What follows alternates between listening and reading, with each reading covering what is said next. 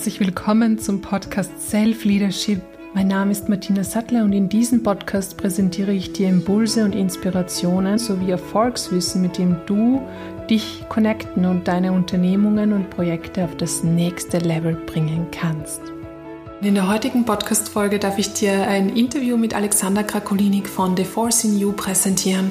Alexander hat The Force in You gegründet, um spezielle Fähigkeiten an Menschen, die die Selbstmeisterung lernen wollen, weiterzugeben. Er hat selbst auf unterschiedlichen äh, Reisen durch die ganze Welt ähm, Erfahrungen gemacht und Erkenntnisse gesammelt, die in seine ja, in sein breites Spektrum einfließen und wodurch er auch unglaublich ähm, erfahren und ja, ein, wie ein quasi weiser hier begleiten kann. Also es geht im Kern immer um the way of refinement, also diese Verbesserung der eigenen Fähigkeiten. Und wir werden auch heute auf ganz unterschiedlichen äh, Ebenen über diese way of refinement sprechen. Ähm, da geht es in erster Linie auch darum, einmal raus aus diesem Kampf zu kommen. Da werden wir auch darüber sprechen oder beziehungsweise Alexander wird darüber sprechen, was es braucht, damit wir in so ein neues Miteinander auch kommen, damit wir auch zwischen Mann und Frau sozusagen die Waffen endlich niederlegen und ähm, wie wir auch wirklich selbst uns entscheiden können oder was es braucht, damit wir uns entscheiden können, den Weg der Selbstmeisterung und auch des Self-Leadership zu gehen. Ähm, und auch am Ende gibt es eine wunderbare Übung dazu, wo du ähm, ganz viel für dich mitnehmen kannst, wenn du bereit bist, dich hier zu öffnen. Und ja, vor kurzem habe ich selbst ein Seminar bei The Force in You mit Alexander besucht und ja, war sehr begeistert, was für mich da in kurzer Zeit an Einsichten und Erkenntnissen möglich war. Und auch, dass die Herausforderung des Integrierens bzw. Anwenden des Erlernten im Alltag ähm, wesentlich leichter für mich funktionierte und ich auch gleich Ergebnisse sehen konnte. ja, bin sehr dankbar, dass du heute wieder dabei bist, dass du dir die Zeit nimmst und diese Folge mithörst. Alle Informationen zu The Force in You findest du natürlich in der Beschreibung und auch alle weiteren wichtigen Links. Und da wünsche ich dir jetzt gleich mal viel Freude mit der heutigen Podcast-Folge.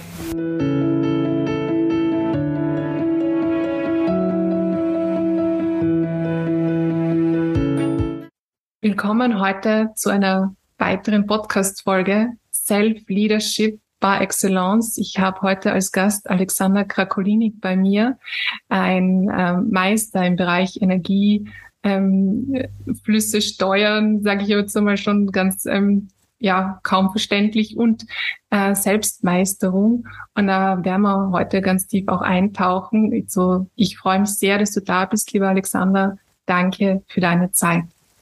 Ja, danke für die Einladung. Für mich Meister ist immer so spezielle Definition für mich ist, wenn du in irgendetwas Meister bist, dann war es so, als wäre es aus. Also für mich ist alles immer eine ständige Weiterentwicklung. Es ist halt im Kampfsport so, okay, wenn du einen schwarzen Gürtel hast, dann bist du halt ein Meister, weil du da einen kleinen Weg gemacht hast. Aber eigentlich fängt der wirkliche Weg erst an, wenn du einen schwarzen Gürtel hast. Das sind eigentlich die Basics. Da wird der Meister wieder zum Schüler, wie es so schön heißt. Ne? Ja, es geht halt eine tiefere Verfeinerung. Und deswegen habe ich dann auch die Seminare genannt, so der Weg der Verfeinerung, weil die dann Unterschied macht zwischen einer Fähigkeit und einer Qualität. Fähigkeiten kannst du schnell irgendwie aneignen, aber die Qualität ist das, was du dann ja auch ausstrahlst, was du dann bist. Und das ist das, was oft viel schwieriger ist, dass Leute kommen in eine tiefe Meditation, können irgendeinen Bewusstseinszustände erreichen oder sind jetzt im Sport irgendwo gut, aber wenden das dann nicht fürs tägliche Leben an. Und das ist für mich der Unterschied eben zwischen Fähigkeit und Qualität, weil dann brauchst du nichts mehr tun, sondern es reicht dein Seinszustand, dein Charakter, dein Leben, das, was du bist. Und das hat dann, wie soll ich sagen, einen eine ehrlichere Ausstrahlung, um das mal so zu formulieren. Also Aus nichts mehr dazu tun. Wo viele davon sprechen. Bitte? Authentizität, wovon viele ja. sprechen, ist ja so eine Sache. Ähm, Qualität finde ich äh, auch ein sehr stimmiges Wort. Das hat ja auch viel damit zu tun, was in uns schon vorhanden ist und dass wir das dann im Endeffekt ausdrücken und leben lernen. Wie war da dein äh, besonderer Weg? Du hast ja äh, eigentlich nach einem Bandscheibenvorfall äh, so dein Leben ähm, ganz anders begonnen. Du bist auch jemand, der in Extremen lebt, wie man so liest und hört und sieht. Ähm, wie hast du erkannt, was deine Qualität ist? Oder vielleicht auch nur ein Auszug daraus, welche besondere Qualität dir ja innewohnt, die wir jetzt so über unterschiedliche Wege auch erfahren dürfen. Ähm, alle Links dann auch natürlich in der Beschreibung. Ähm, und hast diese dann dem Ausdruck geben können? Hm. Schwierig zu formulieren. Weil schon wieder so, so lange her ist. Weil ich glaube, wie bei allen Dingen, wo du irgendwo etwas anfängst, ist einmal die Angst, die Perfektion, machst du es wohl richtig, gibst es gescheit weiter. Du, und du merkst es beim, dir als Lehrer sein, gerade im Austausch mit einem Schüler, wenn du wirklich leer wirst, eigentlich wirklich zum Lehrer, weil du eigentlich leer wirst und die Information direkt aus, einem, aus der Leerheit bekommst, ähm, habe ich das damals ganz in die Anfänger durch die Schüler, durch die Fragen einfach das Wissen runtergeladen. Also du hast ein Grundwissen und dann kommen irgendeine Fragen von einem Schüler, wo du über die Sachen noch nie nachgedacht hast, weil es für die entweder selbstverständlich ist oder gar nicht in deinem Feld ist. Und dann verbindest du die einfach mit deinem Feld und merkst, ah, die und die Antwort braucht er dort. Und dann ist es für dich selbst dann interessant, ah, wow, cool, das ergibt Sinn, das ist wieder ein Puzzleteil und so fügen sich Sachen immer mehr zusammen. Und das ist das Schöne eben am Unterrichten, wenn man sich so gegenseitig bereichern kann. Und für mich ist so der Lehrer, der braucht einfach nur leer sein und sich anbinden an die Information und es ist alles da für den Schüler, was er gerade in dem Moment braucht. Das, was auch bei uns oft gemacht wird als Lehrer, ist, ich muss dich etwas lehren, was ich irgendwann einmal gelernt habe und dann bin ich aber in Struktur und einem Konstrukt drinnen, hm, was vielleicht maximal 30 Prozent von dem beantwortet, was jetzt für die sinnvoll wäre.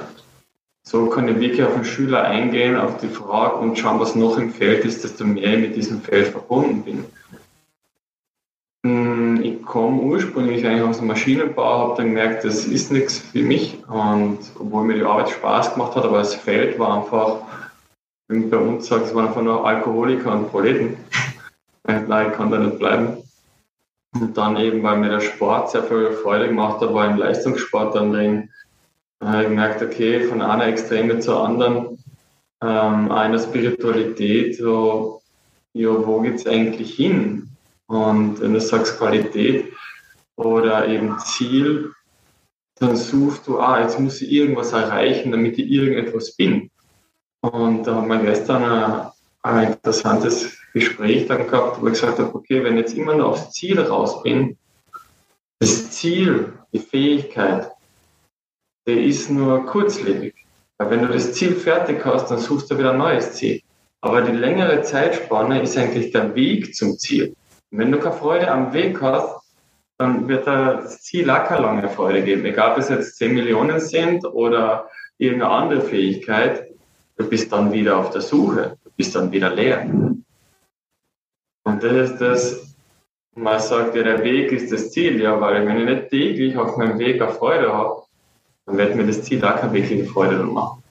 Weil ich dann wieder leer bin und deswegen wollen viele Menschen ihr Ziel oft gar nicht erreichen. Die haben zwar einen Wunsch, na, das wäre schön, aber sie wollen eigentlich dort gar nicht hingehen, weil dann sie schon fühlen, oh, da kommt irgendeine Enttäuschung oder es kommt die Leere danach. Mhm. Ich habe das ähnlich gehabt im Sport, wo ich sage, ich habe über 200 Sportarten gemacht. Und dann verletzt dich kurz vor einem Wettkampf oder du machst dich krank, oder du hast Angst, erfolgreich zu sein. Also so viele unbewusste Programmierungen drin. Hm, aufgrund von Erfahrungen oder von Neid, Gier, was auch immer. Und desto mehr du das eben erfährst und sagst, hey, was manifestiere eigentlich in meinem Leben? Wo kann ich sehen, was wird mir gespiegelt im Leben? Warum wiederholt sich das Programm? Warum wiederholt sich eine Verletzung? Warum wiederholt sich eine Krankheit? Wo gebe ich der Krankheit der Verletzung mehr Macht? Wo erlaube ich mir die Leichtigkeit nicht in meinem Leben? Und dieser Geist oder diese Programmierungen haben mich einfach so fasziniert, diese ganze Psychologie, dass ich da halt sehr extrem geforscht habe, wie, was ist der effektivste Weg, weil das war im Leistungssport, das war, okay, du musst effektiv sein. Kannst nicht Stereotyp sein, weil wenn ich genau trainiere wie jemand anders, dann kann ich nur hinter ihm sein. Deswegen musst du für dich selbst finden, was ist mein Training, wie funktioniert mein Körper, wie kann ich ihn besser laufen lassen, wie kann ich effektiver sein? Und es reicht ja die Ausrichtung.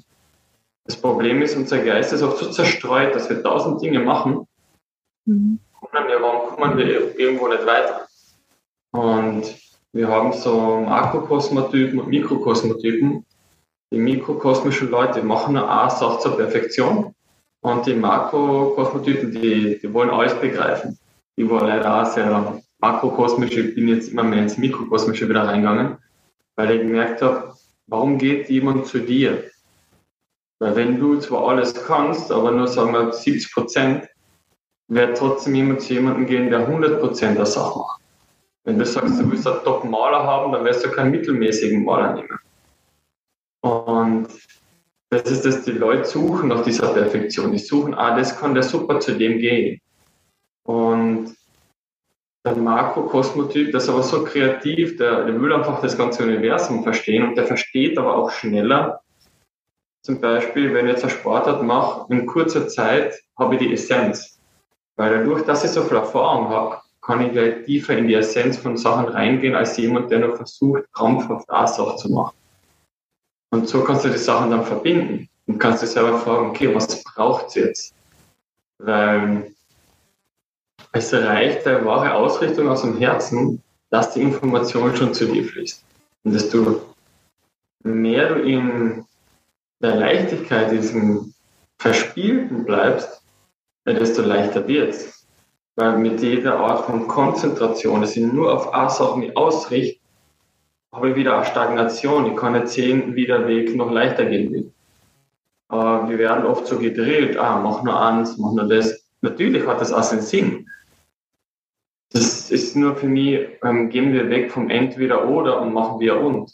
Weil wenn ich Gewahrsam habe, werde ich genau wissen, wann brauche ich einen Fokus und wann kann ich es fließen lassen. Das ist genau dieses, diese Balance in diesen Sachen. Dass du nicht zu extrem bist im Fokus, Shaolin-mäßig nur kämpfen, kämpfen, kämpfen oder zu hippie-mäßig, na, ich lasse alles. Und der ist aber auch nie im Flow, weil der ist eher im Warten, dass was passiert. Der Flow ist ein Sogzustand. Es entsteht, es kommt zu dir, du kannst da gar nichts tun. Und das kannst du eben über Sport erreichen oder über Meditation oder über andere Sachen. Mhm. Okay, also die Qualität, wenn ich da jetzt dann nochmal ein bisschen einhake, ist also, dass du das dann auch erkannt hast, dass du eigentlich mh, hm, alles machen kannst, dass du ein sehr breites Spektrum abdeckst in deinem Makrokosmos und ein Makrokosmos-Typ bist.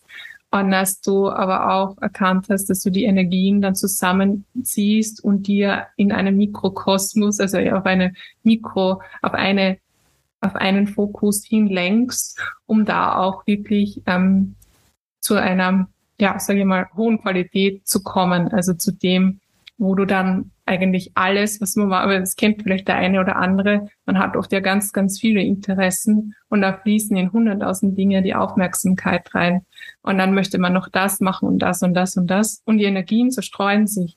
Und erst man dann aber auch hergeht und sagt, okay, und wie kann ich jetzt auch bestmöglichst das meinem Ausdruck geben und, und äh, leite das stückweise mehr in einen Kanal hinein. Das ist das. War für mich zum Beispiel ganz schwierig, ähm, Wörter zu finden für das, was ich tue. Weil ich sage, ah, ich versuche die Teilnehmer zu fragen, wie würdet ihr das beschreiben? Und alle sagen, ja, es ist so groß, es hängt so viel zusammen, es ist eigentlich alles und jedes Wort wäre eigentlich limitierend. Und dann brauchst du wieder jemanden, okay, wer kann das in Wörter fassen, weil für mich war das komplett schwierig. Also ich bin es einfach, ich denke über solche Sachen gar nicht nach. Und wenn du das jetzt beschreibst, eben zwischen männlich und weiblich, wenn du sagst, die männliche Energie ist mehr Richtungsenergie, die gibt vor, die ist die führende Energie. Und die weibliche ist mehr Raum. Du kannst sehen, boah, alles, was Richtung Quantenfeld geht, was Richtung Verspieltheit, Liebe, Heilung, ist eigentlich mehr dieser weibliche Raum. Es ist eine Öffnung, wo alles möglich ist. Und der Mann braucht oft diese Schritte. Die Frau will aber oft springen von 1 in den vierten Stock und der Mann ist mehr 1, 2, 3, 4. Und da muss man halt genau wissen, wer braucht was. Weil wenn ich mir jetzt in andere Dimensionen ausdrückt, dann kann mir keiner mehr folgen. Und das sieht man oft bei Menschen, die zwar Leute führen wollen, aber dann einfach so weit wegspringen, dass sie keiner mehr versteht. Mhm. Sie geerdet sind, dass sie nicht mehr da sind, in andere Dimensionen sind. Und es geht genau darum für mich, wo du sagst, okay, erhol diese ganzen höheren Dimensionen her, verkörper sie und setz um. Weil es bringt dieses ganze, die ganzen Erfahrungen von Licht und Liebe und sonstigen Zuständen nichts, wenn es dann nicht im Leben auch anwenden kannst. Mhm. Und das habe ich so gesehen, so was ist im ganzen esoterischen Markt, die Leute glauben, sind spirituell, wenn sie Drogen nehmen und einfach ein paar Erfahrungen haben. Na, wenn du es nicht verkörperst, ja, dann hast du einfach nur ein paar Teilpsychosen gehabt. Mhm. Ja, das ist ja das Verkörpern ein ganz wichtiger Punkt. Äh, Gerade ähm, Männer und Frauen funktionieren da, glaube ich, auch ein bisschen anders in diesem Verkörperungsprozess. Und, ähm, und ich glaube auch, dass es gerade jetzt die Zeit möglicherweise erfordert, dass wir ganz stark in unserem Körper ankommen, damit wir dann auch wirklich ähm, in der Authentizität, ich nehme nochmal dieses Wort, das ich selber gar nicht so gern mag, aber diese, diese Echtheit äh, zum Ausdruck bringen, was da in uns für eine Qualität auch schlummern kann. Wie, wie erlebst du das in dieser Arbeit, in dieser Energiearbeit auch? Ähm, ja, ich möchte da gar nicht irgendwelche Wörter jetzt noch dazu nehmen, aber wie erlebst du diese Verkörperung? Ähm, das, was jeder für sich einmal testen kann, sagt alle mal laut, ich bin vollkommen bereit, hier und jetzt in diesem Körper auf dieser Erde zu sein. Und schauen, ob da irgendwo ein Widerstand ist. Mhm. Weil die meisten Esoteriker, die wollen einfach weg von der Erde oder die haben eine Anbindung zum anderen Planeten, zu einem früheren Leben und sie wollen gar nicht da sein. Wie willst du dann im da im Leben irgendwas manifestieren, egal ob Liebe oder Business oder irgendwas, wenn du eigentlich unbewusst gar nicht da sein willst aufgrund von deinem Geburtstrauma oder sonstigen Trauma? Und da spüren wir rein, so wo ich das Cleaning gemacht habe, war sofort so wow, wie die Verwurzelung bei den Füßen dann sofort da war. Das darf man reinspielen. Ich bin vollkommen bereit, hier und jetzt in dem Körper zu sein. Und ich sehe das bei der ganzen Energiearbeit, ähm, dass der Emotionalkörper hinter dem physischen Körper dann ist.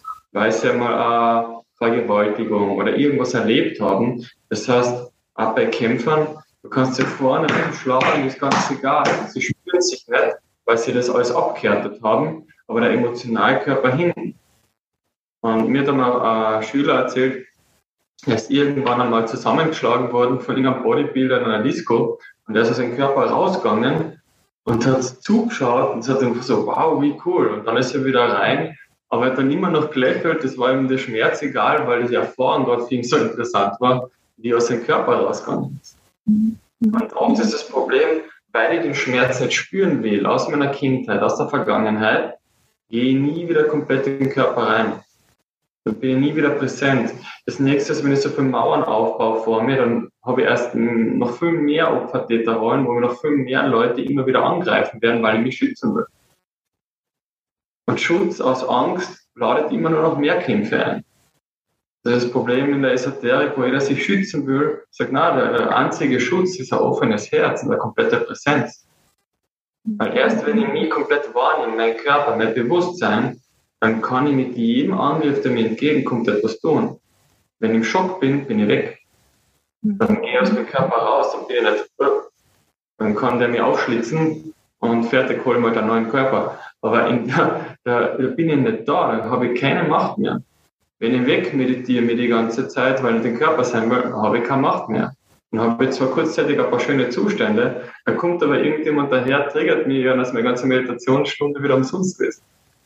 Und das ist halt so für mich der Unterschied zwischen gelebter Spiritualität und Esoterik, die durchgehend im Außen sucht, um irgendwie vollkommener zu sein. Ah, ich brauche noch das Chakra, ich brauche noch das Licht, ich brauche noch den Spray oder was auch immer. Natürlich ist es eine, eine hilfreiche Stütze für am Anfang, aber für die Selbstmeisterschaft muss ich erkennen, ja, es ist ja alles schon in mir selbst da. Das heißt jetzt nicht, dass ich jetzt irgendwas im Außen ablehne und sage, nein, ich brauche keine Hilfe mehr. Überhaupt nicht. Das ist dann das nächste Problem, ich sage, nein, ich mache alles nur noch allein, ich bin der Kämpfer. Nein, es geht um ein Wir. Aber genau, wir brauchen eben dann immer wieder mal einen Lehrer, einen Meister oder was auch immer, der dir hilft, dass es in dir selber erkennst, ohne irgendeine Abhängigkeit. Mhm. Und leichter ein Guru zu sein, wo ich sage, jetzt streich jetzt mal bitte die Füße und ich sage wie es geht, ist viel leichter mit Anhänger als Leuten eine Selbstmeisterschaft zu bringen, weil, weil es dafür Mut braucht. Und Leute wollen halt geführt werden. Wir sind es nicht gewohnt, uns selbst zu führen, weil wir geführt worden sind von den Eltern, von den Lehrern, oder von, in, von Beschäftigten, dann in den Firmen, du bist immer in dieser Sklavengesellschaft drin. Und da habe ich gemerkt, na, so geht es ja nicht weiter. Wir brauchen, aber wenn wir unabhängig sein wollen, wir sind alle einander ähm, abhängig. Und für freiheitsliebende Menschen, das ist ganz lustig, sagt einmal, ich will abhängig sein von jedem anderen. Die schreiben sich dann gleich an weil da so viel Widerstand ist. Nein, ich bin unabhängig, ich bin frei. Und dann siehst du, wenn Communities zusammenkommen, die nicht funktionieren, weil es meistens nur Aussteiger sind, die davonlaufen von der Gesellschaft und dann auch wieder eigenbrötlerisch sind und dann in einer Community leben, aber eigentlich wollen sie nur für sich eine Sicherheit und ihre Ruhe haben und das abgedeckt haben. Aber sind dann am wirklichen Miteinander gar nicht interessiert. Und deswegen bricht es. Deswegen brauchst du eigentlich zuerst Regeln für Sittlichkeiten und wie wir wirklich in einem Miteinander leben. Aber das Wir wird schon lange nicht mehr vorgelebt, weil wir dieses Sitten und das Sippenverhalten gar nicht mehr haben. Weil in der Gesellschaft von klein auf lernst du, du musst allein der Stärkste sein. Oder Darwin oder sonstige Schwachsinn, die sie uns beigebracht haben, mit der Evolutionstheorie, der Stärkste überlebt, na, ist ein Schwachsinn. Der sich am meisten adaptieren kann und miteinander mit seiner Umgebung leben kann, der wird sich am meisten und am schnellsten weiterentwickeln, nicht der Stärkste. Mhm. Also die Anpassungsfähigkeit in dem Sinn, dass ich mit den anderen mich anpasse, dass ich in der Community. Mit der Umgebung, weil du kannst der gescheitste Mensch sein, aber du hast keine Erfahrung in der Wüste oder im Dschungel. Und als der, der von nichts eine Ahnung hat, aber genau im Dschungel groß geworden ist, ist intelligenter als du. Mhm. Weil er genau weiß, wie muss ich mir jetzt anpassen. Mhm. Bei uns ist eher so, wir haben so viel unnützes Wissen.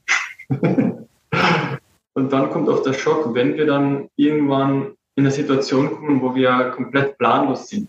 Da ist die größte Angst eben vor dieser Unwissenheit. Was mache ich, wenn ich leer bin, wenn ich Erleuchtungszustände habe? Wie gehe ich im Leben weiter, wenn nichts mehr einen Sinn macht? Und dann ist es oft schwierig, wieder einen Anhalt zu finden irgendwo, weil alle, die eine höhere Stufe haben, die meistens in irgendeinem Dogma, im Buddhismus oder irgendwo leben, zu dem hast du gar keinen Zugriff, dass du mit dir reden kannst. Und dann wieder die ganzen Hierarchien und sage, okay, immer mehr Menschen kommen schon mit höheren Fähigkeiten, mit höheren Stufen und die brauchen aber genau diese Sittlichkeit. Und ich sage, okay, wir brauchen eine Akademie für die Kinder, die kommen mit den ganzen Fähigkeiten. Weil wenn du jetzt nur Macht hast, aber keine Sittlichkeit, ja, dann haben wir ein großes Problem. Mhm. Mhm. Das haben wir bei manchen Schülern, die am Anfang zu schnell Macht gegeben habe, wie sie dann gegen mich gehen. Und das ist eben, warum ein Meister eigentlich früher den Schülern in 20, 30 Jahren maximal 5% von einem wahren Weisheit gegeben hat, damit er einfach überprüft, hat er einen, einen wahren Charakter. Ist er bereit, wirklich weiterzugehen? Ist er wirklich bereit, ähm, sein Herz zu leben?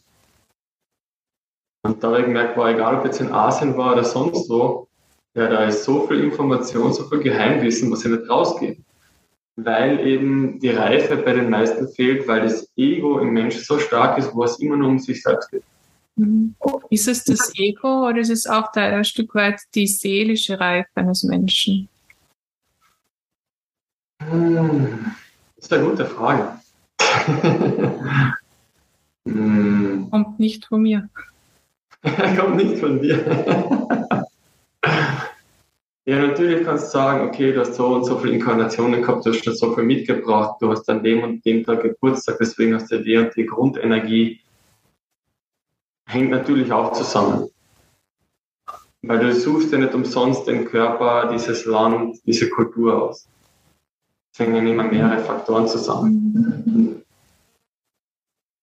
Das heißt, es spielt natürlich eine Rolle, wo du gerade aufwachst, wo, an welchem Ort du bist und so weiter. Und das formt ja in, in der Regel auch dein Ego und das hat wieder äh, einen Zusammenhang damit. Das ist oft das Problem, wie nachher das spirituelle Ego dann glaubt, ah, jetzt kann ich levitieren oder jetzt kann ich Telekinese, jetzt bin ich was Besonderes oder Leute eben nur dort darauf hintrainieren wollen, auf irgendeine spirituellen Fähigkeiten, um es unbewusst den anderen heimzuzahlen, zu sagen, schaut, ich bin besser als du, schau, ich habe es jetzt geschafft. Oder na, jetzt bin ich Millionär. Ha, jetzt zeige ich es meinen Eltern, schau, ich kann das ohne euch. Da ist so viel Verletzung, warum Dinge eben entstehen im Geist, warum ich etwas tun muss. Wenn sich die Identifikation löst, dann wirst du zwar immer noch Dinge tun, aber nicht mehr aus der Intention, irgendwas beweisen zu wollen. Mhm. Das ist dann halt ein grober Unterschied.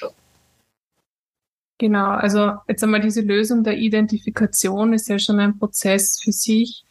Ähm, und dann auf der anderen Seite das wieder zurück in den Körper, wo man jetzt eigentlich kurz einmal ja, so ausgeschweift sind. Also wirklich zu sagen, okay, ich fühle auch jetzt diesen Schmerz, diese Verletzung, diese Emotion im Körper und ich bleibe hier ähm, und, ähm, und verwurzle mich da auch hier. Also wie man es auch immer nennt, viele äh, oder es gibt ja auch immer so die Vermutung, ja, verwurzeln kann ich mich nur an einem Ort, an, an einem gewissen Ort, die Wurzeln äh, sind vielleicht irgendwo an einem Ort gebunden und nicht in mir. Also Vielleicht da jetzt nochmal konkret. Sachen. Also ich reise seit zehn Jahren, ich war in über 55 Ländern und für mich ist es auch nicht so wirklich darum gegangen, mh, hm, am Anfang war auch die Faszination am Reisen, ich wollte noch Kulturen kennenlernen und habe gemerkt, es sind überall die gleichen Programmierungen, nur ein bisschen anders.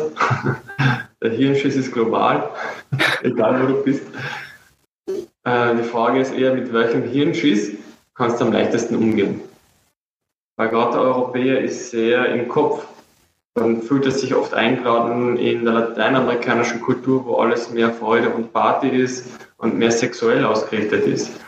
Oder wenn du glaubst, in Asien sind die Leute ruhiger, na, die sind einfach nur ruhig programmiert, dass sie nichts mehr aufmucken, dass sie nichts mehr sagen. Ich kann mich erinnern, als ich das erste Mal, glaube ich, in Japan war und ich sehe, dass alle Leute die Augen zu haben in der U-Bahn. Also ich gedacht, meditieren die alle? Nein, die haben nur vier Jobs, sind fertig, sind kurz vom Burnout und vom Suizid. Und deswegen, wo sie kurz in der U-Bahn drin sitzen können, dass sie wenigstens zehn Minuten kurz abschalten können. Und das war für mich so, so wow, wie, wie heftig leben wir eigentlich auf der ganzen Welt.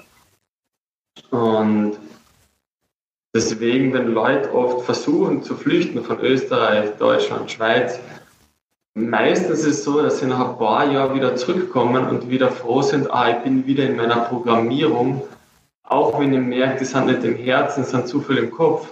Ich habe da wenigstens mehr Sicherheit, ich habe mehr sauberes Wasser, ich fühle mich häufig sicher, weil da, da kenne ich das. Am Anfang ist die Faszination vom Unbekannten. Wenn du aber dann merkst, boah, die Kultur, die ist auch voller Lügner. Die machen auch die ganzen kriminellen Sachen. Und dann kommt zu dieses, boah, scheiße, dann kann ich gleich zu Hause bleiben. Also manche haben eben, okay, da ist mein neuer Sitz und da kann ich wirklich manifestieren, weil sie einfach eine gute Energielinie haben oder was auch immer. Viele kommen aber wieder zurück und ich habe dann gemerkt, okay, diese Veränderung, die wird von Europa kommen, weil wir ja von der, von der, wie soll ich sagen, Evolutionsstufe ist das falsche Wort, sondern vom Prozess her weiter sind. Wir sind so extrem in dieses Materielle reingegangen, in dieses Verkopfte, dass jetzt immer mehr diese Suche nach dem Herzen kommen. Deswegen sind so viele Leute geflüchtet. Lama hat damals gemeint, das Herzchakra in Europa ist beim Untersberg in Österreich, in Salzburg. Das heißt, mm, wenn jetzt gehst in eine Latino-Kultur, wo ich sage, früher, vor über 10, 15 Jahren, waren die Leute so herzlich, so einladend. Ja, warum? Weil sie genug gehabt haben. Und wenn du mehr als genug hast, kannst du auch geben. Jetzt ist aber so, die letzten zehn Jahre hat die USA und andere Länder eigentlich alles ausgeraubt. Das heißt, jetzt haben die Leute früher alles geschenkt haben, egal ob es in Asien war, die die eingeladen haben, mal, mal cooler Europäer kommt, ah, den wollen wir kennenlernen. Da ist nicht darum gegangen, äh, dass jetzt ums Geld gegangen ist. Aber jetzt ist so, gehst du nach Asien, drücken sie da ein Baby in die Hand und machen ein Foto, damit sie sagen, sie kennen einen Europäer. Ja, ich war ein Europäer als Vater. Einfach um anzugeben. Oder gib mir einen Dollar in Kambodscha. Das ist einfach innerhalb von drei Jahren schon passiert, weil sie jetzt mehr Englisch lernen, dass die Kinder auf der Straße sagen, gib mir einen Dollar. Und das hat sich einfach, diese Herzlichkeit ist ziemlich runtergegangen die letzten zehn Jahre aufgrund den, von dem ganzen Druck, der in der ganzen Welt dann passiert ist. Und da merkt man diese ursprüngliche, einladende Menschlichkeit, die Leichtigkeit, die Liebe zum Menschen, die ist ziemlich verloren in den letzten Jahren. Und das ist dann halt echt traurig, wenn du, boah, ich war da vor zehn Jahren, dann gehst du wieder hin und sagst, boah, wie heftig hat sich das verändert ins Negative. Einerseits ist es vom Tourismus sauberer geworden, das Land, und, aber andererseits ist die Separation, die Trennung stärker geworden. Weil sie dann gesehen haben, ah, der Tourist, der will nur da Geld machen, der will nur da was einkaufen, der will sich da breit machen. So wie in Costa Rica als Beispiel, da werden die ganzen Ausländer geduldet. Das heißt, es ist nicht so wie in einer anderen Latino-Kultur, wo du wirklich mehr eingeladen wirst. So für mich war Ecuador das erste Mal vor 2006 und das hat mein Herz damals geöffnet, so wow, da zählt der Mensch schon als Mensch. Und in Costa Rica war das so, das sind für mich keine Latinos gewesen, weil die waren alle so auf Distanz. Und das haben nicht nur ich wahrgenommen, sondern andere Menschen dann auch. Okay, du kannst super Projekte machen, es kommen immer mehr Leute über deutsche Schulen, da entstehen einige Projekte. Aber es war für mich dann nicht, oh, das ist nicht die, die ursprüngliche Kultur, die ich kennengelernt Was für mich mehr menschlich war. Auch in Asien musst du in die Dörfer gehen, weil alles von in die Städte geht wirklich nur wieder von, aha, ich muss ein Weißer sein, deswegen in Thailand hast du in jeder Creme einen, einen Bleicher drin, du hast überall Zucker drin, das Sachen drin, wo sagt, wow, was haben sie da alles zerstört? Also das hat mich damals recht schockiert, wo ich gesehen habe, wow, ähm, die Essenz war da und das hat immer mehr verfälscht worden die Essenz war die Liebe, die Leichtigkeit, das Einladende, mal schön, dass du da bist, egal woher du kommst. Und dann ist es nur noch darum gegangen, ja, was willst du jetzt von mir? Entweder wirst du zum Opfer oder du warst der Täter, je nachdem. Und das kann man halt überall sehen. Diese Opfer-Täter-Rollen haben wir den ganzen Tag. Sobald wir reden, sobald wir telefonieren, sobald wir einfach nur auf der Straße gehen, spürst du eine Verurteilung bist du dem gewahr oder nicht? Ja, wie gesagt, ist das wahrhaben oder nicht. Ne? Also, ja. ja. Weil vielleicht glauben wir manchmal, nur wir haben das Recht, andere zu verurteilen. Ähm, und diese Urteile zu fällen ist ja schon ein nächster, oder diese Urteile abzulehnen ist ja schon der nächste Schritt, weil zuerst sind wir ja noch in der Angst vor allem Möglichen. Und dann ist dann Urteil an sich ist nicht das Problem, sondern eher das Verurteilen.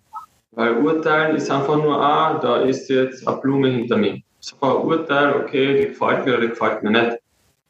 Ähm, wenn ihr Emotionen draufhängen, das ist aber grausige Pflanzen, dann baue ich emotionale Bindung auf und jedes Mal, wenn die Pflanzen sieht, mir, wer ist die grausig?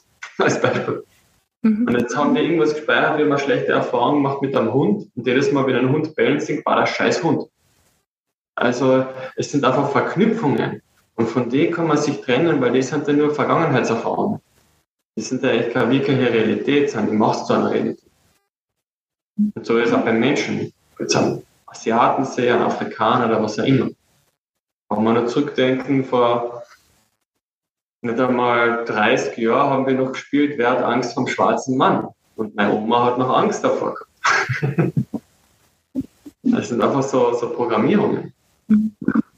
Die wir eigentlich brauchen. Die wir eigentlich nicht brauchen oder die wir umprogrammieren dürfen. Lernen. Ja, kann man leicht umprogrammieren, ja. Mhm. Jetzt hast du gemeint, die Essenz, hm, wenn ich es jetzt richtig verstanden habe, ist ja dann doch in diesen deutschsprachigen Ländern, also in Österreich, Deutschland, Schweiz und äh, möglicherweise Mittelerde, also Mitteleuropa, Also dort, wo diese Veränderung entstehen wird, ja jetzt auch immer mehr zum Vorschein kommt. Habe ich die da auch äh, so richtig das ist das, was mir so aufgefallen ist über die letzten zehn Jahre. Viele Leute laufen weg von Europa, weil es unangenehm wird und sind dann eben nach Costa Rica, Mexiko geflüchtet, weil sie dort weniger Maßnahmen gemacht haben. Und wir spüren dann alle einfach diese Angst hoch, wo man sagt, wow, ich habe keine Lust, mit diesem Schmarrn da mitzuspielen. Und es geht dann für eine Zeit lang gut, aber die Sache ist ja die, der Plan im Hintergrund, der ist ja trotzdem am Laufen. Das heißt, wenn du sagst, okay, die New World Order, Agenda 2030, die komplette Digitalisierung in den nächsten vier Jahren, das ist ja trotzdem im Feld. Ja, was mache ich dann? Fühle ich mich jetzt als Opfer, werde zum Täter, sage nur noch, alles ist böse draußen und ich flüchte jetzt in den Wald, ihr könnt es mir alle gern haben. das ist eine kurzzeitige Möglichkeit, aber es, es wird ja kommen. Also da muss ja schon ein sehr großer Sprung passieren im Kollektiv, dass sich da etwas Grobes verändert. Aber wir haben gesehen, in den letzten zwei Jahren, Hoffnung ist einfach nur positives Zweifeln. es passiert nichts. Du musst entweder aktiv werden oder du wirst halt zum Jammerer. In Österreich sind wir sehr gut drin, in der Jammergesellschaft. erzähle Und da ist halt die Frage, okay, was kann ich wirklich aktiv tun? Und ich habe dann einfach damals auch angefangen, 28 Fragen geschrieben, auf Englisch, Spanisch übersetzt und einfach überall wohin geklebt, am Flughafen, der Polizei geben sage, okay, lies nach, glaub mir bitte nichts, forscht es nach. Was kommt denn wirklich auf uns zu? Und gleichzeitig, obwohl so viel Scheiß auf uns zukommt, habe ich aber so ein Zutrauen in die Zukunft, ich sage, es wird eh geil werden. Also ich bin damit keiner Angst drin. Ich weiß, hey, egal was auf dich zukommt, du bist da eigentlich immer, um dich weiterzuentwickeln und zu wachsen. Und wir haben so Angst, dass wenn wir niedergeschlagen werden, dass wir nicht mehr aufstehen. Und deswegen versuchen wir eigentlich so wenig wie möglich Konfrontation zu haben und vor jeder Konfrontation davon zu laufen. Und das ist der Mann gebrochen worden, weil er früher in den Krieg geschickt worden ist, weil er seine Brüder und Schwestern umbringen hat müssen. Das heißt, es gibt diese Männlichkeit nicht mehr, die führt. Die Frau kann sich nicht mehr sicher fühlen, weil, weil der Mann nicht mehr da war. Das heißt, sie will sich dann auch gar nicht mehr führen lassen, weil sie glaubt, er lügt sie sowieso noch an. Dann werden die Frauen immer mehr vermännlicht, ver verliert die Frau an ihrer Weiblichkeit und an ihrer Energie und ihrer Leichtigkeit, kann nichts mehr empfangen. Und so ist die komplette Spaltung zwischen Mann und Frau. So ist die ganze Gesellschaft gespalten. Und deswegen haben wir so viel Traumen, weil durchgehend dieser Kampf da ist zwischen Mann und Frau. Und wenn du in dir das nicht gelöst hast, wie soll sich das im Außen dann lösen? Mhm. Da wirst du da immer in jeder Beziehung, egal ob mit Familie oder mit Freunden, dann immer wieder gespiegelt kriegen, ah, ich kann mich eigentlich gar nicht wirklich öffnen. Ah, ich kann mich bei der Frau gar nicht wirklich fallen lassen, weil es gerade irgendwas in mir hochholt. Mhm. Oder ich kann dem Mann gar kein Kompliment mehr vertrauen, weil ich glaube, der lügt mich sowieso nur an, weil er sowieso nur Sex hat. Mhm. Da sind halt so viele Sachen in uns drin, die uns davon hindern, wirklich in unsere Eigenermächtigung zu kommen, weil wir aus unseren vergangenen Erfahrungen handeln und nicht in der Frage bleiben, ja, was ist denn jetzt wirklich Wahrheit? Ist jetzt wirklich Wahrheit, dass der Hund mich anbellt und mich bedroht oder ist es einfach nur eine Projektion, weil ich Angst vor dem Hund habe? Und das kann man auf alles rauflegen. Egal auf welche Situation. Ist es jetzt wirklich Wahrheit oder ist es nur meine Wahrheit? Und dann kannst du jede Angst, egal ob vor Hund, Schlangen, Spinnen oder sonstigen Dingen, komplett lösen. Was einfach nur Erfahrung war. Und dann kannst du ja wieder auf eine Beziehung einlassen. Ich finde, so das beste Beispiel ist eben, warum sich Frauen Arschlöcher aussuchen. Sie sagen, ich hätte gerne einen Prinzen, aber wenn der Prinzen kommt, kommt in die Friendzone. ja, weil der Arschloch immer noch mehr Führung gibt als der Prinz. Weil der Prinz, der will sie einfach nur herumtragen und alles für sie tun und sie will aber Führung haben. Wenn der Mann aber immer nur sie bestätigt, ma, alles, was du sagst, ist richtig und gut, dann fühlt sie sich, ma, einen Ja-Sager brauche ich aber nicht. Ich will die Konfrontation, weil das bin ich gewohnt von meiner Kindheit. Mhm. Und ich werde den Partner aussuchen, der sitzt für mein Vater. weil das für mich Liebe ist. Weil so wie die Liebe definiere, ist es von meiner Kindheitserfahrung. Und die projiziere ich unbewusst in meine Partnerschaft. Was eigentlich gar keine Liebe war, weil ich Schläge bekommen habe vom Vater oder von der Mutter. Das heißt, ich brauche in einer Beziehung dann auch eine Art von Gewalt, weil das die einzige Form von Nähe ist, die ich bekommen habe. Und da hängen halt so viele Sachen zusammen, weil alles, was wir tun im Leben, ist ein Platzhalter von Liebe. Da kommt mhm. Das heißt, das ist also einmal grundsätzlich so dieser innere äh, Reinigungsprozess, dieser innere Selbstheilungsprozess ganz wichtig, damit wir einmal eine Balance so herstellen können und auch in unserer Qualität wirken können. Jetzt ist ähm, die Qualität von Mann und Frau, also in uns selbst, auch innere Mann, innere Frau, ein ganz wesentlicher Aspekt dessen, äh, weil du hast es echt sehr, sehr treffend jetzt auch skizziert, wir da auch Dramen haben, die sich äh, über die Generationen hinwegziehen und ähm, die in uns verwurzelt sind. Ähm, was kann Mann oder Frau auch hier tun, um, um mehr so diesen inneren Mann oder diese innere Frau wieder zu ähm, äh, erlösen? Ähm, ich glaube, es ist uns gar nicht bewusst. Weil ja, wo ich zu diesem Thema gekommen bin, da habe ich sowas gehört von einem Männermentoring und ich habe da an einen Freund gedacht, hey, es war gut für ihn, weil er noch so unsicher war, ist er jetzt gay, was ist sie eigentlich? Also ja, geh mal zu einem Männer-Mentoring, schau mal, was es in dir auslöst. Und dann hat mir die Mutter von ihm gesagt, ja, und du, weißt du, kannst machen. Und ich so, oh. war so, so überrascht, so eigentlich, ja, hat sie recht. Was für falsche Ansichten habe ich über einen Mann? Was habe ich von meinem Vater bekommen und nicht bekommen? Und wow, das hat dann echt einiges in mir gelöst. Da wow, da bin ich echt noch immer dankbar. Damals über die Mentorenschule, die wir in Klagenfurt haben, über einen Dieter Graf, der das weitergibt, oder einen anderen Lehrer, den ich gehabt habe, die einfach gesehen haben, okay, was braucht der Mann für seine Reife, was braucht die Frau für seine Reife. Und dann kommen sie zum Schluss wieder zusammen, okay, wie reagieren die, wenn die zusammen sind? Ich bin HTL gegangen, da sind ein paar tausend Schüler und dann hat es noch zwei Frauen gegeben. Wenn da eine Frau durch die Klasse gegangen ist oder so, alle einmal so geschaut, weil das einfach ein ganz anderes Energiefeld ist, wenn nur Frauen unter sich sind oder wenn nur Männer unter sich sind. Wenn du eine kleine Gruppe hast von Männern, auch online, ähm, unterstützen sich die unterbewusst und sind in einem Herzfeld ganz schnell. Mhm. Und bei Frauen ist es ähnlich. Und da braucht nur eine Frau oder ein Mann reinkommen, ist schon eine Unsicherheit da. Verändert sich schon wieder das Verhalten. Ja, warum? Weil sie Trauma gehabt haben, die Männer, von der Mutter, dass sie angeschrieben worden sind oder in der Bescheidung die Sachen da waren. Und dann, dann wirst du zum, wie ich es formuliere, manchmal Futknecht, dass du alles für die Frauen tust und dich selbst über, übergehst und du selbst zu verweiblichst. Das, das Verweiblichen ist jetzt aber kein negatives Wort. Das heißt nur, du als Mann gehst weg von dir und opferst dich auf, weil du glaubst, die Frau braucht es. Und damit kommt die komplette Disbalance. Deswegen siehst du dann so viele Kämpfe in der Beziehung, weil der Mann nicht in seine Kraft geht und nicht bei sich bleibt. Und da gibt es immer ein altes Sprichwort von den Russen war, wenn du mit der Emotion mit der Frau nicht umgehen kannst, dann heirat sie nicht. Weil Frauen sind einfach emotional. Es ist einfach so die Grundenergie, die da ist. Und wenn du dir aber jedes Mal falsch fühlst, ähm, dann werden diese Opfer-Täter-Rollen noch viel stärker. Wenn du für die Frau da sein kannst, nur der Raum sein kannst, egal in welcher Emotion sie ist, weiß sie, ha, der läuft nicht davon. Und früher sind die Väter, haben geschrien und sind davon gelaufen, weil sie mit der Emotion nicht umgehen kann. Und oft ist genau das, was die Frau braucht, eine Umarmung. Aber wenn sie in der Opfer-Täter-Rolle ist, ist das Letzte, was sie bekommt, eine Umarmung.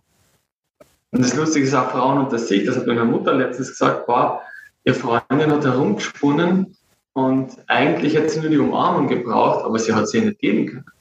Ja, weil die Opfer-Täter-Rollen genau wieder in diese Trennung gehen. Mhm. Und das, was die Frau braucht in dem Moment, wenn sie emotional ist, ist einfach, hey, ich bin für die da und ich gehe jetzt nicht weg. Und 1% der Männer sagen, ja, wenn sie, wenn sie so herumspinnt, gehe ich. Wenn sie sich wieder beruhigt, können wir reden. Ein Klassiker. und das ist einfach dann zu verstehen, okay, was braucht's? Und der Mann ist halt leider so lösungsorientiert, dass er glaubt, er muss der Frau eine Lösung geben. Die Frau hat aber eh schon lange die Lösung, die will nur ein Gespräch haben. Deswegen habe ich gesagt, ja, bitte als Frau red mit deiner Freundin oder mit dem Friseur, aber nicht mit dem Mann, weil der Mann ist so lösungsorientiert, der will immer sofort die Lösung geben. Und dann, ich sage dann, die Frau braucht nicht die Lösung, die will nur gefühlt werden, dass sie gerade ein Drama hat. Die will nicht mehr. Ah, ja, okay. Und der Mann ist so, wer Drama, wer Emotion, lass mich da rum mit dem Scheiß. Und da ist jetzt schon der erste Konflikt, weil der Kommunikation das Problem da ist. Und weder die Frau noch der Mann kann das gescheit artikulieren, was eigentlich da ist. Und deswegen, heutzutage will jeder Gleichheit, was ein kompletter Schwachsinn ist. Das heißt, ah, Frauen und Männer müssen gleich sein. Nein, die Gleichheit, die, die wird auf Dauer auch nicht funktionieren, weil genau das andere ist das Interessante. Weil wenn wir auf Dauer zu gleich sind, dann wird die Beziehung fad. Das ist so wie, wenn eine Batterie leer wird. Eine Batterie braucht Spannung. Wenn ich komplett erschlaffe, habe ich keine Energie. Ich brauche eine Grundspannung im Körper. Das heißt, die Elektrizität macht die Körperenergie aus. Die Grundspannung heilt auch den Körper. Es ist Implosion, dass im Körper entsteht, was Heilung macht. Wenn ich aber nur erschlafe und glaube, ah, das ist Entspannung, das ist, was heutzutage die Kinder machen, die nur noch chillen, was ein kompletter Hirnschiss ist. Weil, wo musst du chillen? Das heißt, du gibst deine Lebensenergie ab, ah, ich rauche, ich konsumiere, ah, ich muss chillen. Weil die, die Leute halt sehen, wie wir uns alle abgestrampelt haben, wie wir uns gestresst haben. Deswegen ist die nächste Generation, ja, lass einmal chillen. Die andere Extreme. Und so siehst du immer, wie es auf und ab geht bei uns eben in die Kulturen und in die, hm, wie soll ich sagen, in der Erziehung, was gemacht wird. Und jetzt gerade in Europa, aufgrund, dass wir in diesem Krieg sind, können wir wieder viel mehr Mitgefühl lernen. Andere Länder, die dann aus dem Krieg ausgestiegen sind, die lernen das jetzt nicht. Deswegen gerade in Europa lernen wir wieder dieses Miteinander, weil wir sehen, allein haben wir keine Chance. Und das ist genau das, eben genau diese Extremsituationen bringen uns eben zusammen. Man braucht nur die Vergangenheit anschauen, oder 60er, 70er Jahre, da wo der meiste Krieg war, waren die meisten Friedenssongs. Mhm. Ja, weil es immer eben erst dann überlegt wird, jetzt sitzen wir in der Scheiße, jetzt müssen wir was tun. Mhm. Das haben wir leider ein bisschen langsam. Ja, also wir kommen einfach nicht an den Punkt, wo wir schon früh genug handeln, in uns aufräumen, mhm. beginnen, mhm. Sondern es muss dann schon ähm, wehtun für die Veränderung. Und was ist, wenn wir diese Schmerzen mal brauchen? Geht es einmal alle rein, so, ha, überall, wo ich noch unbedingt Schmerz brauche, bis ich was kapiere, weil ich so gelernt habe, dass ich das bitte verändert. Was ist das auch ein Muster? Sonst verlasse ich die Beziehung erst, wenn er mir die Hände aufschlitzt. Das ist dann, na, du darfst da früher gehen. Wo sind wir noch süchtig nach Schmerz, weil wir glauben, dass Schmerz Leben ist? Das ist auch Programmierung. Da atmen wir erstmal aus, wo es normal ist, Drama und Schmerzen zu haben. Natürlich ist es normal, aber die Frage ist, wo ist es für mich schon Sucht? Wie viel ähm, seid ihr noch Problemsuche, dass ihr durchgehend was klären müsst, anstatt wirklich zu sein? Und fragt euch mal, seid ihr ein Problemlöser? Wie viel Prozent seid ihr Problemlöser? Wenn du Problemlöser bist, dann wirst du immer unruhig sein, weil wenn es jetzt gerade kein Problem gibt, dann muss ich einen suchen. Ah, der hat ein Problem, dann löse ich das für ihn. Weil dann fühle ich mich wieder gut. Oh, ich bin ein guter Mensch, ich habe den geholfen. Dann wird man zum Retter. Bitte? Dann wird man zum Retter noch dazu. Ja, ja, sicher. Weil dann kann ich mir wieder drüber stellen, ja, ich bin ja der Helfer. Ich, bin ja, ich habe geholfen. Der ist der Täter, der ist das Opfer. Ja, ich bin besser, weil ich hilft der Helferkomplex. Und das heißt, dann will ich mehr auf mich schauen, dann hole ich mir die Bestätigung Außen bei, jetzt habe ich den Gott geheilt. Ah, ich bin so gut. Aber den habe ich geheilt, den habe ich geheilt. Ah, dann, dann gehe ich in die Ruhe. Scheiße, ich wäre unruhig. Ah, jetzt habe ich irgendwas. Ah, ich weiß nicht. Ah, ich brauche Ablenkung. Ah, hast du ein Problem? Ah, kann ich da helfen? Weil dann kann ich wieder beim anderen herumdoktern. Ah, jetzt habe ich den geholfen ah, jetzt kann ich wieder entspannen, weil jetzt habe ich was Gutes getan. Ja, eigentlich ist das Problem immer noch in mir, dass ich mit mir keinen Frieden haben kann. Jetzt ist das ja auch gerade ähm, gar nicht so unverbreitet, dass man das auch in der spirituellen Szene, wo man doch so weiterentwickelt ist, macht. Hm? Es verlagert sich nur die Sucht. Von der Opfer-Täter-Rolle zur Helferrolle und stell mir noch drüber. Bist im Dreieck gefangen zwischen Opfer, Täter und Helfer. Es ist aber keine bessere Rolle, ob ich jetzt Opfer bin, Täter bin oder Helfer. Wir sind alles drei Arschlöcher. Weil wir uns immer noch übereinander drüber stellen. Hm.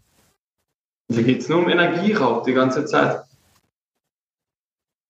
Unbewusst leider.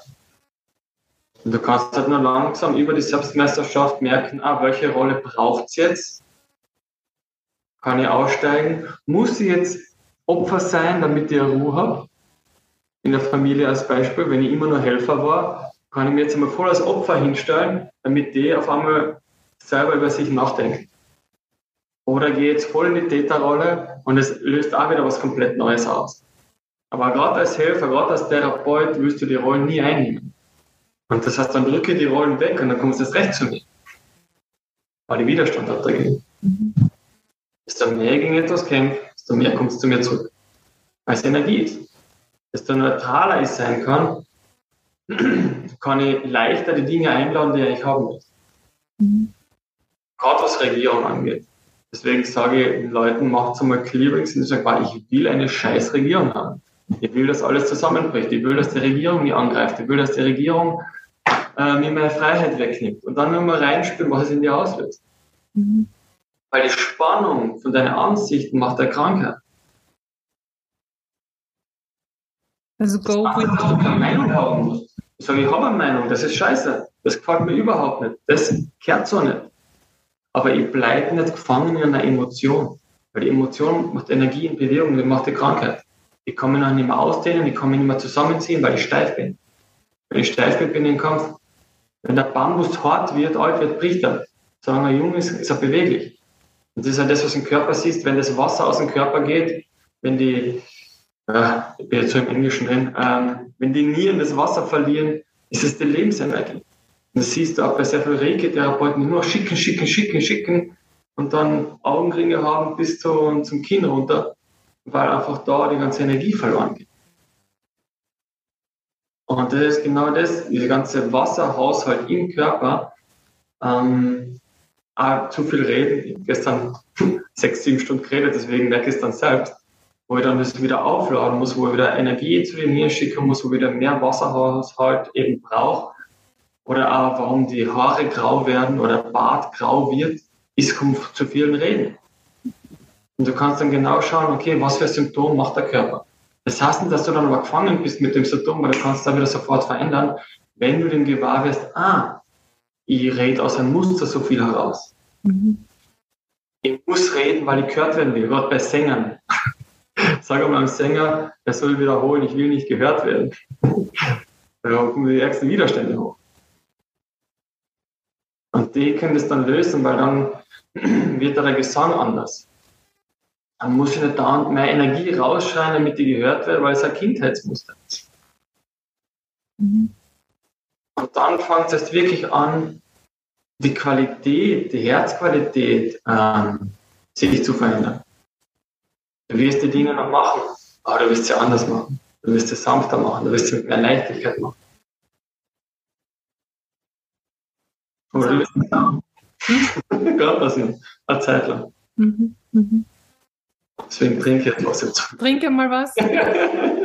ich versuche da äh, auch nochmal kurz zusammenzufassen. Also dieses Bewusstsein in den Körper zu kommen, hat also viel damit zu tun, dass ich ähm, auch bewusst wahrnehme, meine Emotionen steuere, in die Widerstände reingehe, auch diese Energieflüsse mitnehme, mit dem Energiefluss gehe und auch schaue, äh, wo sind meine Programme, wo mache ich Dinge aus einer Gewohnheit heraus, immer wieder und immer wieder und wie kann ich das dann letztendlich in einen Flow bringen, wie kann ich da wieder einen Fluss reinbringen, wie kann ich da ähm, meine Qualität... Du brauchst eigentlich gar keinen Flow, das ist auch so ein neues Wort, ich muss in einen Flow-Zustand kommen. Ist auch wieder so ein Wollen drin. Ja. Wenn du einfach nur die Dinge anschaust, vor dir du davonlaufst, vor dir du am meisten Widerstand hast und die erledigst, dann ist der Stress weg.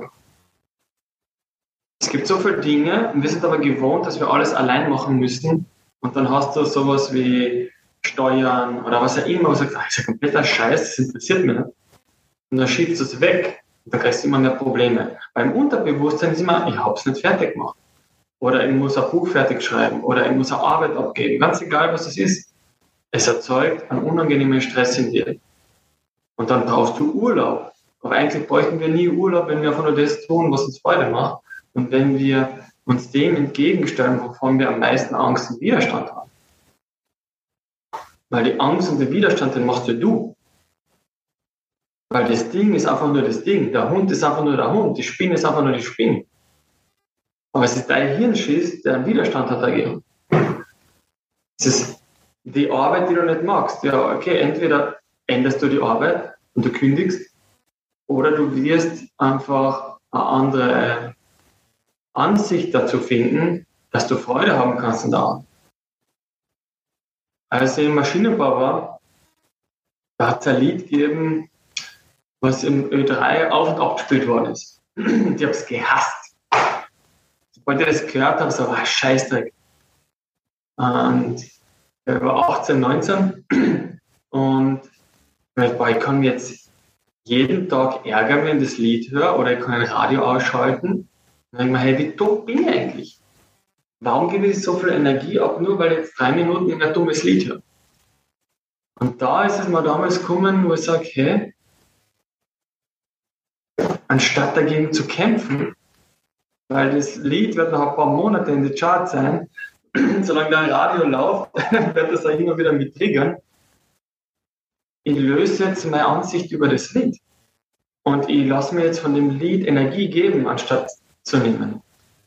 Und das war mit 18, was so pack, ist es Aha gemacht hat und so wirst dann verstanden, ah, okay, das war meine Ansicht. Dann habe ich keine Probleme damit gehabt. Mhm. Ich merke, ah, wo habe ich noch so viele Ansichten über Dinge, nur weil es für mich jetzt gerade nicht richtig ist? Und wo verliere ich damit Energie? Weil es ist der Kampf, wo wir Energie verlieren. Anstatt einfach das einzuladen, das heißt jetzt aber nicht, dass ich mir jetzt anlüge und sage, ich muss jetzt alles schön heißen. Nein. Es geht nur darum, dass du merkst, ähm, solange solange ich dem anderen Macht gebe, gehe in diese Opfertäterrolle rein. Und hab die Macht ja nicht bei mir. Ich kann es nicht verändern. Ich muss jetzt drei Minuten ein scheiß Lied hören. Und drei Minuten können lang sein. Und du kannst in drei Minuten so aufregen für nichts. Also für alle, die ja Last Christmas Phobie haben jetzt gerade. was das ja, ich war auch sehr lange der Grinch, muss ich sagen. So scheiß Weihnachten. Die ganzen möchte gern Leute, die sich ein Jahr lang hassen und dann am Abendtag so alle Friede Eierkuchen sein. So, na, ist jetzt alles Lügner. Und ich wollte einfach diese Lügen immer aufzeigen. Mhm. Und dann habe ich gemerkt, ja eigentlich, egal wie falsch die Menschen sind, ich kann mich trotzdem mit der Freude verbinden, nicht mit dem Konsum. Weil sonst gehe ich wieder in Zwiespalt. Und dann habe ich mal ein Weihnachtsseminar gegeben um diese ganzen Clearings und diese, weil für mich war Weihnachten immer Stress, weil meine Mutter ein wandelnder Stressbolzen war. Weil sie alles perfekt haben wollte für ihr Weihnachtsfest. Und das so entwickelt als Kind dann die komplette äh, Phobie und, und Kampf für Weihnachten. Da war so, meine Mutter hat gesagt, wir sollen einen, einen Baum schmücken und mein sieben Jahre Bruder haben eine Kuhjunge einfach raufgeworfen. Das, was hängen bleibt, bleibt drauf. Daraufhin hat sie uns nie wieder gefragt, war gut. Aber so, so entstehen einfach Dinge. Warum machen das die Kinder? Ja, weil du als Elternteil zu viel Druck machst. Weil du etwas perfekt willst. Oh, jetzt kommt meine Mutter nach Hause, jetzt muss alles sauber sein sonst das ganze Jahr ist Chaos, aber wenn die Mutter kommt, dann muss sauber sein. Also alles diese Programmierungen und das sehen wir halt als Kinder und wir spiegeln halt genau das den Eltern zurück. Deswegen haben sie auch ein Problem mit uns. Weil wir sehen, wow, sie reden nur, aber sie machen nicht das, was sie sagen. Und das bei uns selber auch, wenn wir selber Kinder haben. Schaut mal, wo ihr nur gescheiter herredet, aber eigentlich noch genauso nachlebt, was von euren Eltern auch falsch gemacht haben. Oder so sagt, ich werde nie so wie meine Eltern. Er sagt einmal, ich will so sein wie meine Eltern. Ich will so dumm sein wie meine Mama, ich will so dumm sein wie mein Papa, ich will so blöd sein wie meine Geschwister. Und dann kann sich der Kampf erlösen. Und dann kannst du einfach erkennen, hey, es ist alles nur eine Ansicht. Weil wir sagen, meine Mutter muss so sein, mein Bruder muss so sein, mein Vater muss so sein, meine Schwester muss so sein, weil das ist ja meine Familie. Da bringe ich sie wieder in Rollen rein. Dann habe ich wieder Erwartung und Erwartung macht wieder Enttäuschung. Anstatt sie einfach nur als verletzte Kinder, die wir alle sind, zu erkennen. Weil ich habe noch nicht so viele Erwachsene auf dem Planeten gesehen. Ja. Also wir sind, wir sind auch immer noch gerne die verletzten Kinder oder bleiben auch sehr gerne in dieser Rolle feststeckend. Und jetzt sind wir Egal wie alt das sind, egal ob die, mhm. ich habe schon dreifache 20-Jährige als 70-Jährige gesehen. Das hat mit dem Alter nichts zu tun. Das Erwachsensein, diese Reife hat nichts mit dem Alter zu tun. Ähm. Es war früher so, wir hatten diese alten, diese weißen, diese Qualitäten, den weißen Rat, aber das ist schon eine Zeit her. In anderen Kulturen ist es möglicherweise noch anders. Alexander, wie hast du das erlebt? Ähm, in alten, in alten Sippen, ja. Weil da war es ja so wie früher die Indianer, sagen, die haben einen Häuptling gehabt oder die, die, die Frauengemeinschaft, die die Frauen geführt haben, die Männer, die die Männer geführt haben. Und wenn es was gebraucht hat, hat es gesagt, okay, wir brauchen mehr Kartoffeln, wir brauchen mehr von dem und das ist dann einfach getan worden in einem Miteinander. Das haben wir. Deswegen ist es für uns so fremd in einem Mir jetzt vor über zehn Jahren mal einer gefragt, so, der im Kapitalismus so stark drin war, im Materialismus, ja, Alex, warum schenkst du so viel her? Warum gibst du so viel? Und der, möchte mit mir mal reden, weil er versteht mich nicht. Und meine, ja, weil egal wie viel du hast, ähm, es, es erfüllt dich nicht, wenn du es nicht wirklich teilen kannst. Deswegen versuchen wir die Freude auch zu teilen.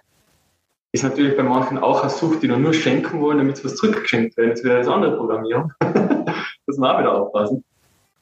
Äh, jedoch, du kannst jetzt alle Diamanten, alle Milliarden, alle Reichtümer auf der Welt haben, du wirst einsam sein.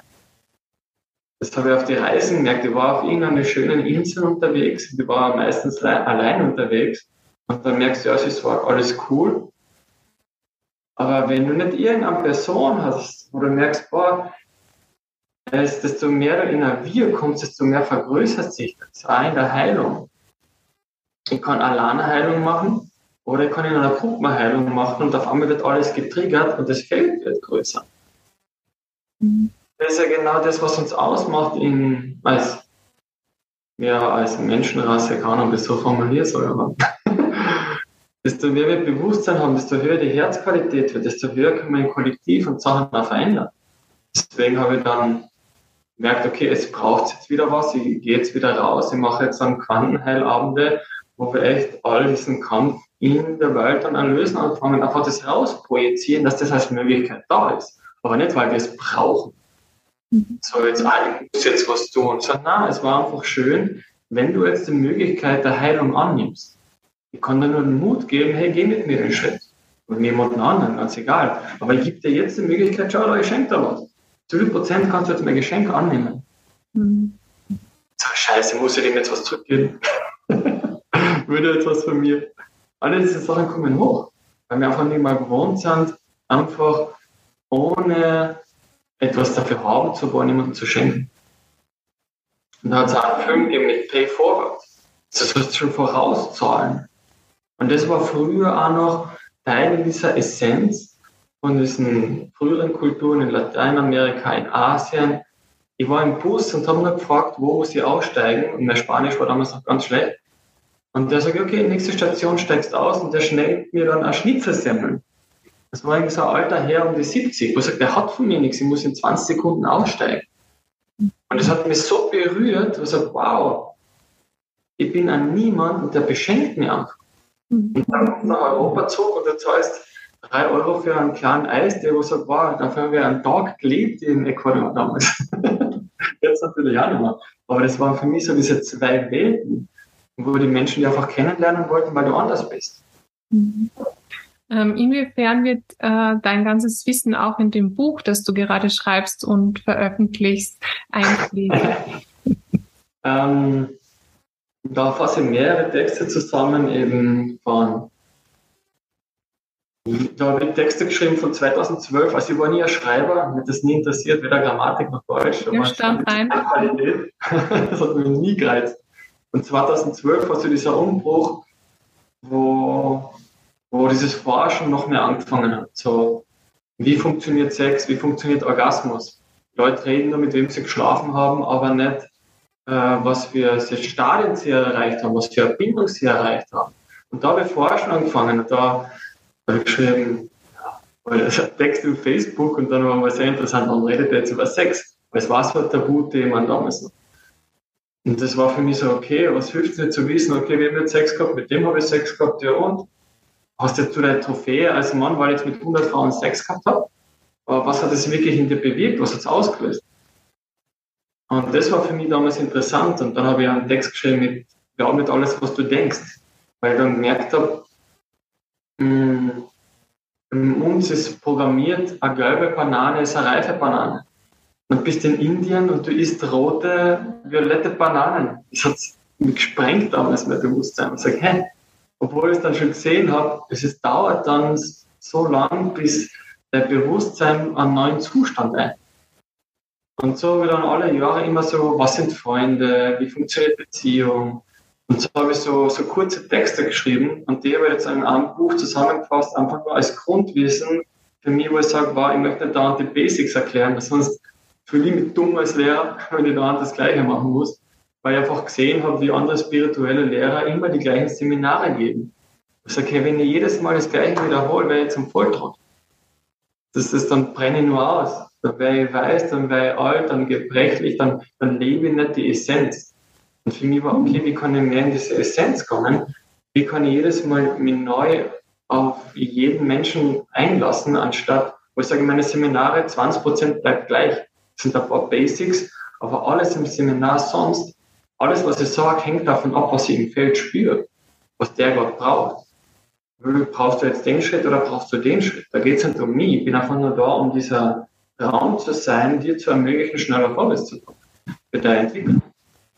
Aber sonst bin ich wirklich so ein Oldschool-Lehrer, der sagt, okay, das und das und das und das. Ja, dann bin ich wieder nicht verbunden im Jetzt. Dann speile ich nur Vergangenheit die ganze Zeit. Das. Das macht mir selbst nicht, bringt mir selbst in keine weitere Entwicklung, wenn ich immer das Gleiche wiederhole. Mhm. Das heißt, ich dann immer mehr gemerkt, immer mehr loslassen von den Konstrukten und einfach immer mehr reinfühlen und dieser Raum sein. Trotzdem eine Struktur haben. Man sagt, okay, die Regel brauche ich, das Verständnis musst du haben, weil sonst kann ich mit dir nicht weitergehen, weil wenn ich dir zu viel Macht gebe, schadest du dir selbst. Weil einfach die Energie geht in deinen Körper und wenn deine Kanäle nicht frei sind, ja, dann wirst du noch mehr Scheißdreck manifestieren. Und habe ich dann gemerkt, ah, ich will mir zu viel Macht geben, der war nicht dafür bereit, der wird dann verrückt. Und der fängt dann kämpfen an. Okay, zuerst einmal wieder das Herz öffnen, dann kannst du mit der Macht, dann kannst du verbinden, dann kannst du wieder aus dem Herzen raus manifestieren. Mhm. Also all dieses Wissen wird dann dort sein, diese Basics.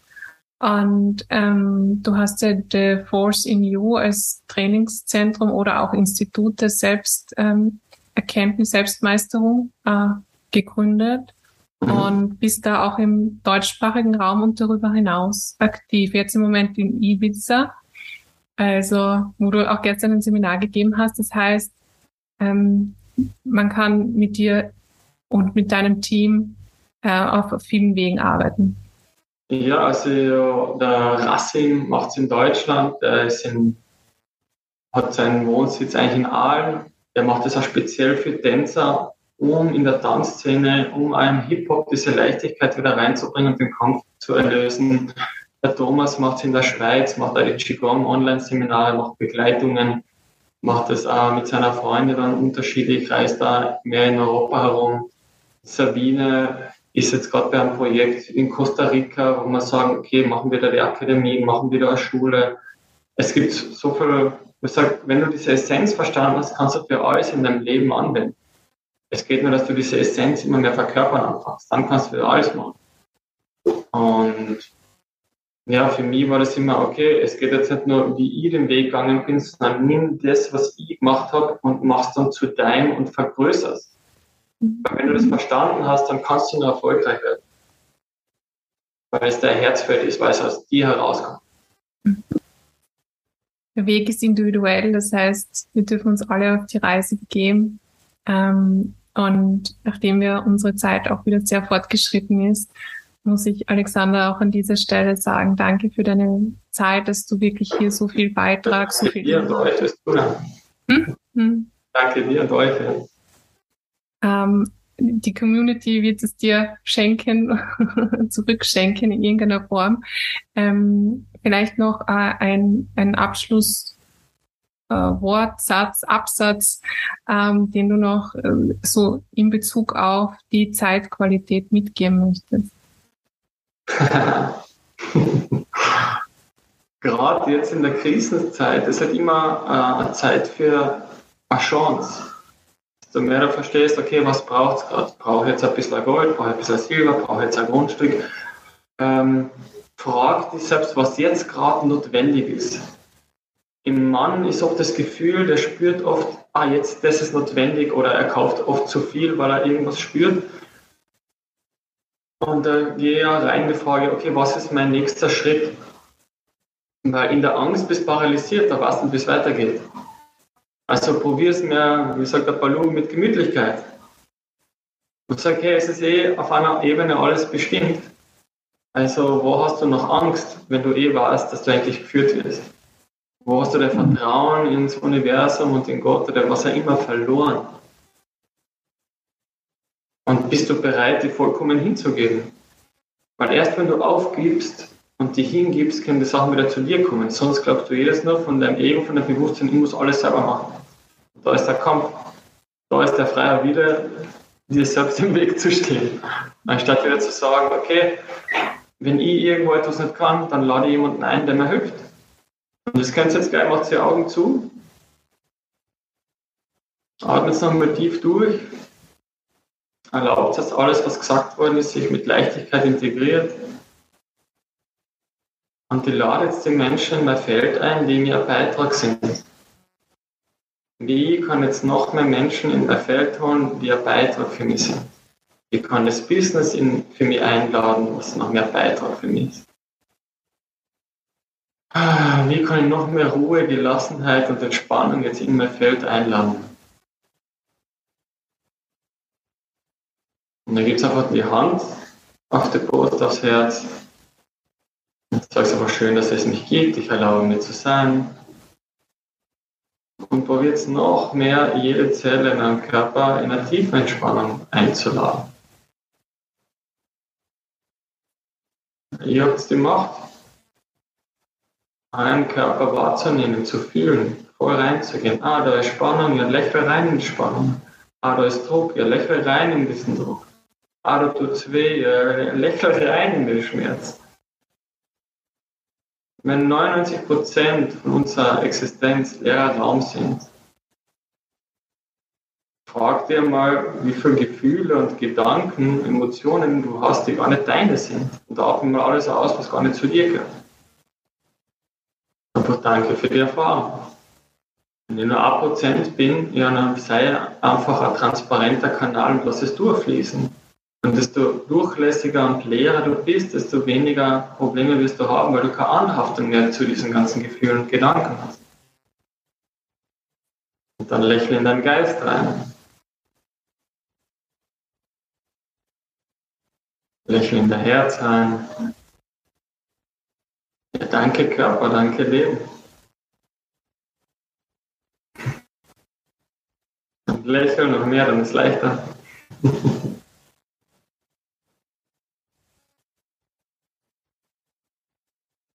Danke für all meine Prozesse, danke für alle Schwierigkeiten. Ich will noch mehr Schwierigkeiten, ich will noch mehr Prozesse. Aber dass ich die Angst erlöse, das einfach auszusprechen, ihn konfrontieren, die Spannung ausatmen.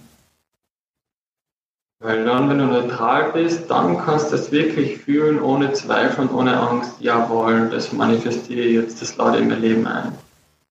Solange ich noch eine Abneigung gegen das andere jetzt gegenüber habe, kann es nicht fließen. Dann bin ich immer nur im Zweifel und im Hoffen.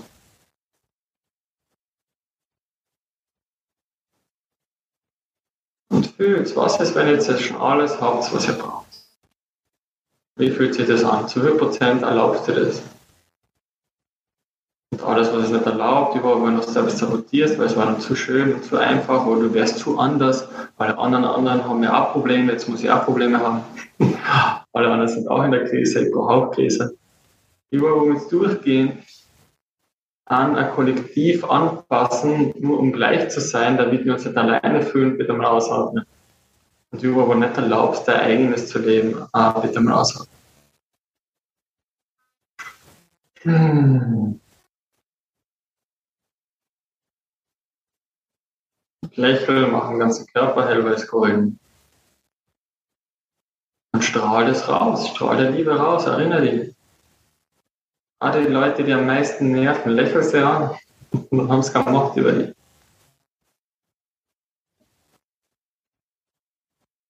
Und schick das ganze Lächeln, die Leichtigkeit in der Familie, in jede Beziehung, in der Freundeskreis, in die Welt raus. So, hey, es gibt noch Leichtigkeit, es gibt noch Verspieltheit, es gibt Gemütlichkeit.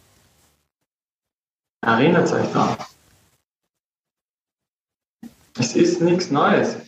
Ihr habt es alle. Ihr seid nur zu ernst worden.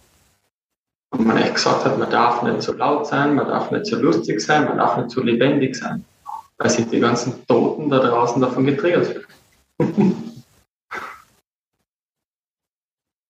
Dann lasst die Toten halt tot sein. Braucht ja keine Totenschänder werden.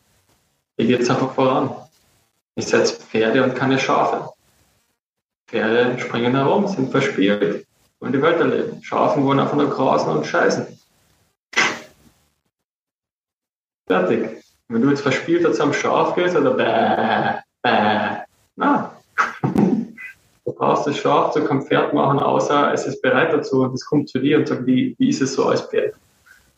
Dann kannst du es ihm vorlegen. Aber sonst stoppst du ja selber von deiner Entwicklung, einfach weiterzugehen.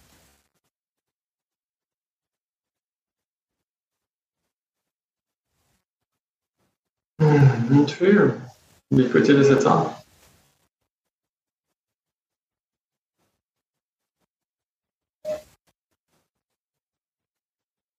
Leicht. Ja, bleib ein bisschen leichten Zustand. Und geh mit dieser Leichtigkeit auch voran. Mhm. Sobald du bei der Tür rausgehst, ah, da ist ja Leichtigkeit. Gehst in die Firma rein, ah, irgendwo ist da Leichtigkeit versteckt, die strahle jetzt. Ich passe mir jetzt nicht auf diese düstere Stimmung an, weil jetzt muss sie düster sein. Ah, die haben Spannung, er muss genauso sein. Mhm. Ah, ich bleib bei mir. Und die Kämpfer waren nicht gegen die Dunkelheit oder gegen die Spannung, so, ah, da ist Spannung, cool.